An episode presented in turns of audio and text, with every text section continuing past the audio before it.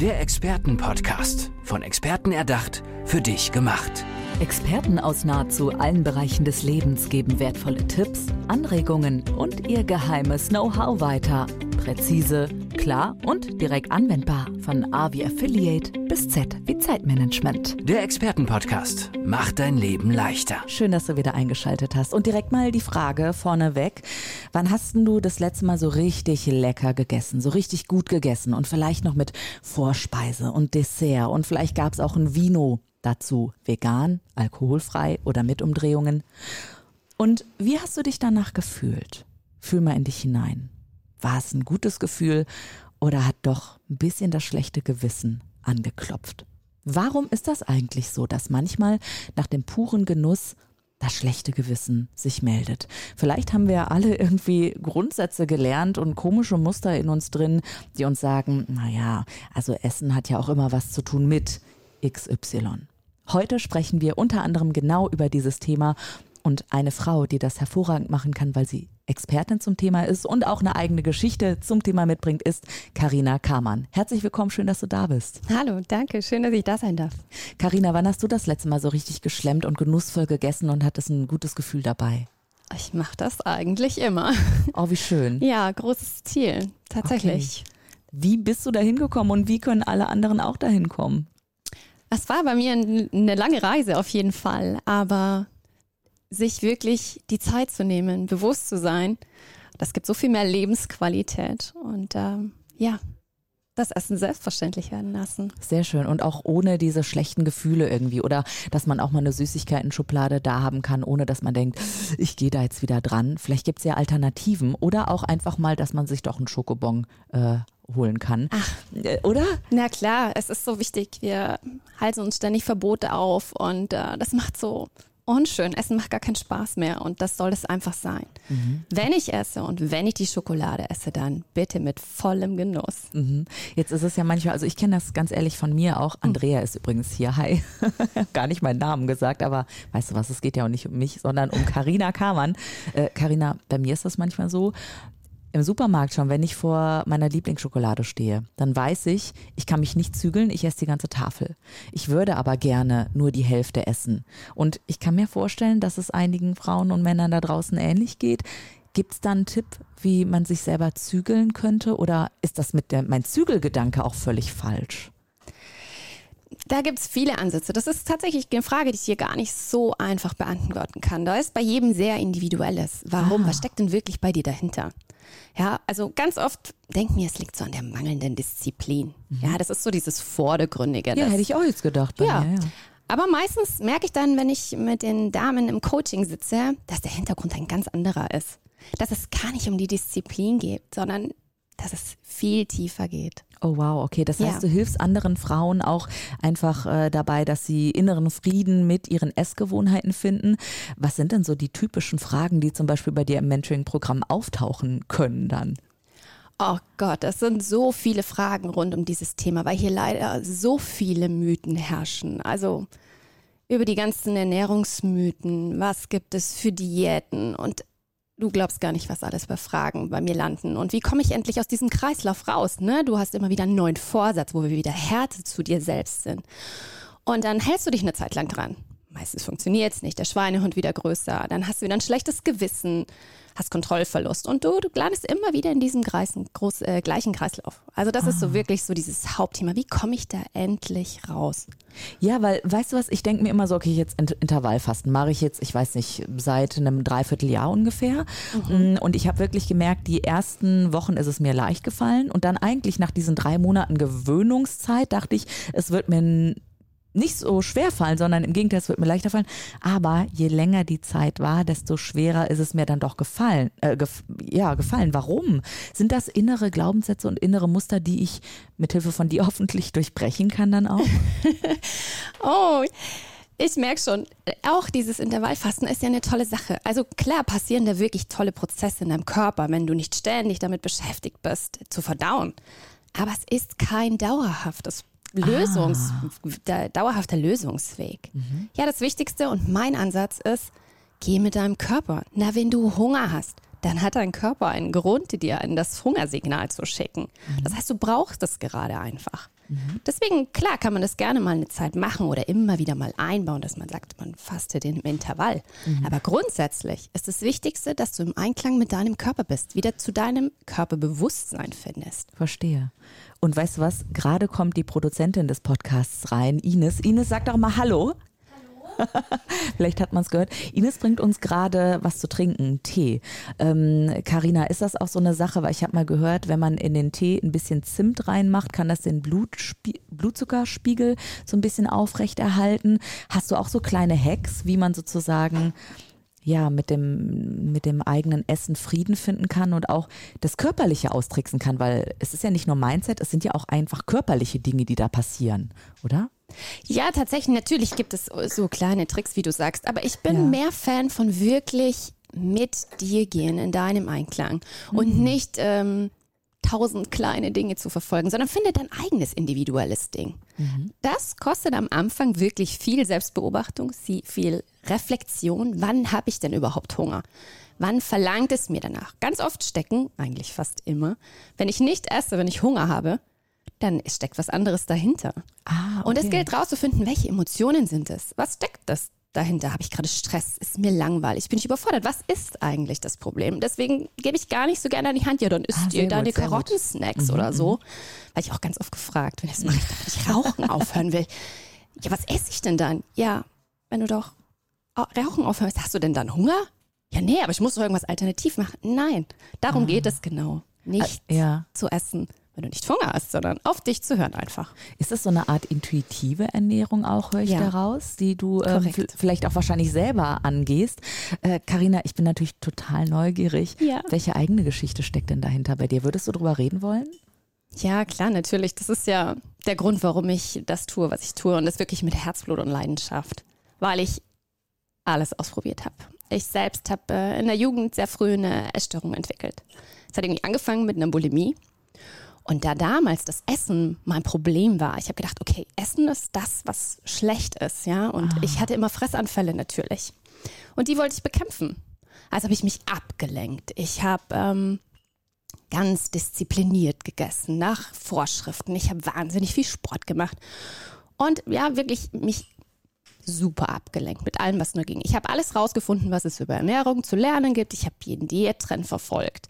Alles. Und ich habe aber irgendwann gemerkt, ich hätte dann einen Burnout und musste mich dann nochmal tiefer mit mir auseinandersetzen und auf einer anderen Ebene gemerkt, okay, ich habe immer nur das Essen bekämpft, aber nie die Ursache, warum es so war, warum ich aus diesem Kreislauf nicht rausgekommen bin. Mhm. Und äh, hier bin ich dazu gekommen, dass ich so den Bezug zu meinem Körper verloren hatte. Ich wusste gar nicht mehr, wann habe ich wirklich Hunger, wann bin ich wirklich satt und wann esse ich aus Emotionen. Also war mir bis dahin total fremd. Mhm. Ist das vielleicht auch, weil Essen und Emotionen oft gar nicht in Verbindung gebracht wird, weil wir das ja auch gar nicht lernen zu genau. Hause? Genau. Da wird, also oft ist es ja, da wird gegessen, was am Tisch kommt, so nach dem Motto. War das bei dir früher auch so? Ja, klar, natürlich. Mhm. Das ist in unserer Gesellschaft generell schwierig. Ja, also man, man merkt es ja bei den Kindern schon, da gibt es eben was in die Hand zur Beruhigung. Also es wird, Essen wird ja auch oft für Emotionen genutzt. Stimmt, ja. Und die wichtige Aufgabe ist es, so das Schön. Und wenn man richtig Frieden mit dem Essen und seinem eigenen Körper schließen möchte, dann ist es eben okay, wann esse ich denn bewusst, wann möchte ich das, wann ist es für mich vollkommen okay und jetzt belohne ich mich, weil ich das bewusst möchte. Und wann handle ich einfach aus Emotionen, die ich gar nicht mehr wirklich ja empfinde und wahrnehme. Ja, das heißt, ähm, Tipp für mich dann mit der Schokolade, wenn ich das nächste Mal im Supermarkt bin, frage ich mich selber einfach, warum möchte ich diese Schokolade? Möchte ich mich vielleicht damit belohnen? Und wenn es dann halt die ganze Tafel ist, so what? Dann Korrekt. esse ich halt die ganze Tafel. Also Karina Kamann hat mir schon mal persönlich den besten Tipp äh, heute des Tages mitgegeben. Und Karina, äh, wir waren aber so ein bisschen gerade abgestorben bei der äh, Geschichte, bei deiner eigenen Geschichte. Das ist ja eigentlich das, was mich interessiert. Ja. Also du hast ähm, eine ja, eine Essstörung entwickelt tatsächlich. Mhm. Ähm, hast du das direkt gemerkt, dass die Essstörung da ist? Konntest du das für dich detektieren oder war das für dich eigentlich normal, dass du so über das Essen denkst? Also wie kamst du da auch wieder raus? Na klar, die Bulimie war ja was Offensichtliches. Dass das nicht normal ist, das war offensichtlich und die hatte ich eben bekämpft. Ne? Dann habe ich gesagt, ich esse ganz diszipliniert. Und generell war ich einfach sehr diszipliniert, weil ich sonst recht schnell wieder in diese alten Muster verfallen bin. Mhm. Und für mich war das zu dem Zeitpunkt Normalität. Also ich dachte, es ist normal, mit Essen so diszipliniert umgehen zu müssen. Und das hat wirklich viele Jahre gedauert. Ähm, rauszufinden, dass das überhaupt keine Normalität ist. Ja. Welche Strategie hast du entwickelt, um da rauszukommen? Also bist du da alleine rausgekommen? Hattest du jemanden, der dich an die Hand genommen hat, der dir geholfen hat? Weil Frauen, denen es vielleicht ähnlich geht, die können sich jetzt an dich wenden, aber ich weiß nicht, hattest du damals jemanden? Äh, tatsächlich nein. Also das ist auch so ein Grund, warum ich es mache, weil explizit und genau dafür gibt es keine Hilfe. Natürlich gibt es Psychologen, die aber mhm. an anderen Dingen arbeiten, aber dieses ganzheitliche Rundumpaket ähm, gab es einfach nicht. Das war, deswegen war es für mich ein langer Prozess. Und das ist das Schöne, jetzt weitergeben zu können, dass es einen kürzeren Weg einfach gibt. Mm, sehr schön. Ja. Du machst, ähm, ich habe gesehen, äh, Fitnesskurse sind mit dabei, äh, Mama-Fit-Kurse auch. Ja. Äh, wie ist das gekommen? Bist du irgendwann selber Mama geworden, hast gesagt, so und jetzt äh, liebe Muddis, jetzt mache ich auch hier einen Kurs. ja, tatsächlich ist es auch ähm, damit, äh, hängt es zusammen, weil ich auch in meiner Schwangerschaft natürlich dann ordentlich zugelegt hatte, weil ich nie wirklich gelernt hatte, bis dahin äh, intuitiv zu essen und so maßlos unglücklich über meinen Körper war. Ja, dass ich hatte auf einmal keine Kontrolle mehr. Das war so der mhm. erste Zeitpunkt, wo ich totalen Kontrollverlust hatte ah. und äh, dann zugenommen hatte und ähm, ja, dann wieder fit werden wollte und anderen Frauen und Müttern genauso ähm, die Möglichkeit geben wollte, wirklich fit zu werden. Mhm. Du hast jetzt schon ein paar Mal das intuitive Essen auch äh, genannt. Mhm. Wenn man aber schon so ganz lange, sage ich jetzt mal, in seinen Mustern gefangen ist und vielleicht nicht direkt mit dir zusammengearbeitet hat und jetzt ne, gerade den Podcast hört und denkt so, ja, aber ich, wenn ich jetzt nach meinem intuitiven Essverhalten gehen würde, würde ich einfach alles maßlos essen. Also Pizza, Torte, vielleicht mal ein Brokkoli dazwischen. Aber ich wüsste, es geht mir dadurch ja nicht besser. Also was sind die ersten Schritte vielleicht, wie ich in die intuitive Ernährung hineinkommen kann? Die ersten Schritte, ich würde sagen, einer der wichtigsten ersten Schritte ist tatsächlich, und jetzt wirst du dir äh, an den Kopf langen, ist, sich aufhören, Dinge zu verbieten. Mhm. Durch die Verbote wird es irgendwie so was Magisches, das ich richtig anziehe. Und dann will ich es immer erst noch mehr haben. Und wenn ich mir aber erlaube, cool, nein, ich esse alles. Und die Schoki, die gönne ich mir ab und an. Dann hast du gar nicht mehr so dieses, oh, ich muss jetzt unbedingt haben. Mhm. Das verändert sich. Das ist schon mal ganz große Hürde im Kopf. Das verändert dein Mindset. Mhm. Und weißt du, was mir auch total geholfen hat, dass ich einfach ähm, ja, mich anders belohne. Also ich gehe jetzt irgendwie eine Runde spazieren oder ans Meer oder in die Sauna und verbinde das gar nicht mehr so mit Essen. Essen verbinde ich eher mit, ich tue mir was Gutes. Ne? Also das, der Sprit sozusagen, der meinen äh, Motor am Laufen hält am Ende des Tages. Und ich weiß, durch das Intervallfasten, um nochmal drauf zu kommen, fühle ich mich deutlich besser. Ich habe deutlich mehr Energie, ich mhm. esse weniger Zucker und so weiter. Das spielt alles da rein. Wie, wie fühlst du dich heute, Karina Kamann, nachdem du dein Leben ja drastisch verändert hast und offensichtlich keine Essstörung mehr hast, sondern deinen Frieden gefunden hast mit dem Thema? Ja, unfassbar schön. Also das gibt so viel Lebenskraft, so viel mehr Energie und wirklich ein friedvolles Gefühl. Ich kann es gar nicht anders sagen. Es ist so ein Gefühl von Frieden und diese dauernden, kreisenden Gedanken um das Thema Essen und meinen Körper und die nicht annehmen zu wollen und ihn immer rumzumäkeln an mir selbst. Also das hat Toll. so viel Zeit, Nerven und Energie gekostet. Und das Leichtgefühl, das du ja dann auch zusammen mit den Frauen, mit denen du arbeitest, ähm, ja, bringst sozusagen mhm. oder ihnen hilfst, dahin zu gelangen. Ähm, wie geht das ganz genau? Also wie sieht die Arbeit da konkret aus? Trefft ihr euch digital oder treff, trefft ihr euch zum Sport oder wie kann ich, wie kann ich das sozusagen mir vorstellen? Ja, ähm, das ist ein ganz eng geführtes Mentoring. Äh, die Frauen werden begleitet die äh, mit Videomaterial, aber auch ganz wichtig sind eigene Worksheets, dass du wirklich in die Eigenreflexion kommst, dass du mit dir arbeitest. Es geht nicht anders. Und gleichzeitig äh, bin ich mit meiner Partnerin aber immer auch ähm, für die Frauen da, für alle Fragen. Also es gibt äh, Zoom-Calls, wo wir uns regelmäßig treffen. Es gibt aber auch eins zu eins Coaching, was wirklich ist und wichtig ist und sehr individuell einfach. Ja, ja, weil man hört ja schon, oder ich höre ganz deutlich bei dir raus, es geht um mehr als ist mal hier ein Mörchen, ne, tu mal besser der Mörchen, sondern wirklich, ja, genau. es geht ums Mindset. Also Mindset, Mindset statt Mörchen. Eigentlich, eigentlich könnten wir die Podcast-Episode auch genauso nennen, oder? Ja. Mindset gut. statt Mörchen, sehr schön.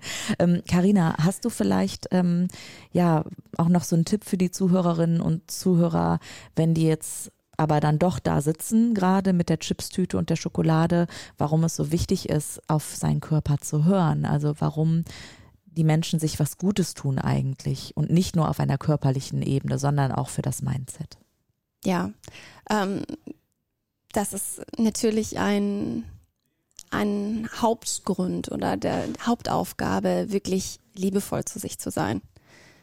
Ja, sie wieder selbst Mitgefühl zu entwickeln. Und wenn ich diese Chipstüte esse und ich fühle mich wahrscheinlich gar nicht gut damit und frag dich, warum? Was ist passiert? Und wenn jetzt deine Freundin an der Stelle sitzen würde, was würdest du ihr denn sagen? Also Mitgefühl für sich selbst wieder zu entwickeln. Vielleicht hattest du einen harten Tag, vielleicht hast du irgendwas Negatives erfahren, was auch immer. Und schenk dir selbst dieses Mitgefühl. Und dann schaffst du es vielleicht auch, diese Chipstüte wegzulegen sagt Karina Kamann und ich muss mich direkt mal revidieren. Ähm, der beste Tipp war nicht der mit der Schoki, Karina, sondern der beste Tipp war, sei liebevoller zu dir selbst. Herzlichen Dank, dass du heute ich hier im Podcast dir. warst, im Expertenpodcast. Du bist Expertin für Wunschgewicht, fürs Essverhalten, für Frauen und ja, gehst mit ihnen zusammen den Fitnessweg oder eben auch das Mindset statt Mörchen. Dankeschön, Karina, schön, dass du da warst. Ich danke dir. Der Expertenpodcast, von Experten erdacht, für dich gemacht. Wertvolle Tipps, Anregungen und ihr geheimes Know-how. Präzise, klar und direkt anwendbar. Der Expertenpodcast macht dein Leben leichter.